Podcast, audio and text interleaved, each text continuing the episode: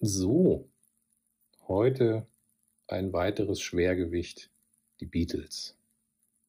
Und zwar die sogenannte rote Platte, eine Zusammenstellung ihrer größten Hits von 1962 bis 1966. Da gibt es noch eine blaue von, die besprechen wir an einem anderen Tag.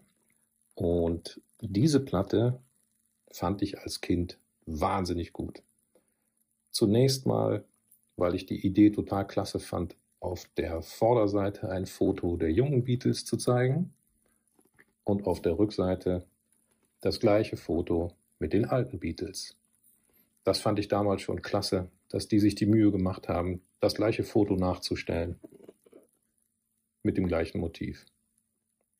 Ich habe dann aber ein paar Jahre gebraucht, bis ich erkannt habe und mitgekriegt habe, dass es auf der Innenseite mit Ringo, Paul, John und George auch nochmal ein Foto der Beatles gibt.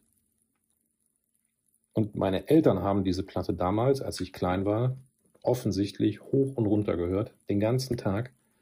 Denn als ich in späteren Jahren das erste Mal so richtig bewusst die Beatles gehört habe, habe ich gedacht, das sind alles Kindergartenlieder, die ich im Kindergarten gesungen habe, weil mir die Musik schon als kleines Kind offensichtlich Tag ein, Tag aus vorgespielt worden ist. Enthalten hier drauf sind, wie es ja auch schon drauf steht, die ganzen großen Hits.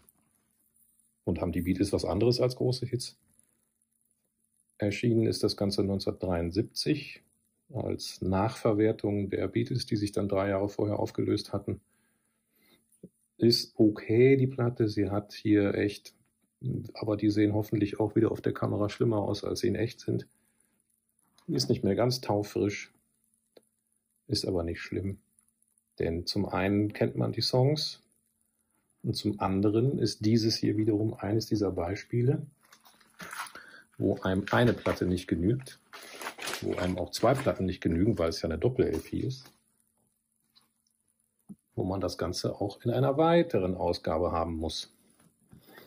Und jetzt fragt man sich natürlich, ja, okay, was ist an der anders? Sind da andere Lieder drauf? Nee, sind sie nicht. Das ist genau das gleiche Ding. Ein kleiner Unterschied ist für die Habichtaugen unter uns hier oben sind die Bestellnummern.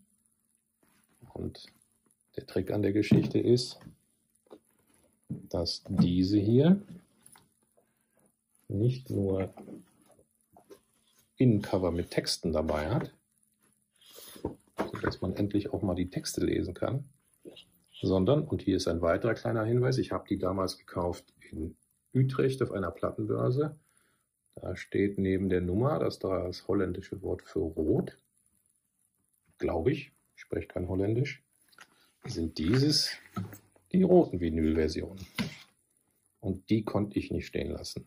Die hatte ich zuletzt gesehen als Kind bei meinem Bruder. Und als ich die auf der Plattenbörse gesehen habe, die standen auch noch in dem 50% Nachlassfach. Ich konnte mein Glück kaum glauben. Habe ich natürlich zugegriffen. Und auch die andere zeigen wir auch noch mal. Strahlt in schönstem Erdbeerrot. Wunderbar. Erdbeer, Strawberry, Strawberry Fields. Ist Strawberry Fields überhaupt hier drauf enthalten? Schauen wir mal schnell nach. Nein. Gut, dann nehme ich alles zurück. Dann gibt es diesen Gag auf der Platte nicht. Aber das wird ja auf der blauen LP dann eingelöst. Und damit würde ich sagen, sprechen wir beim nächsten Mal über eine andere Platte.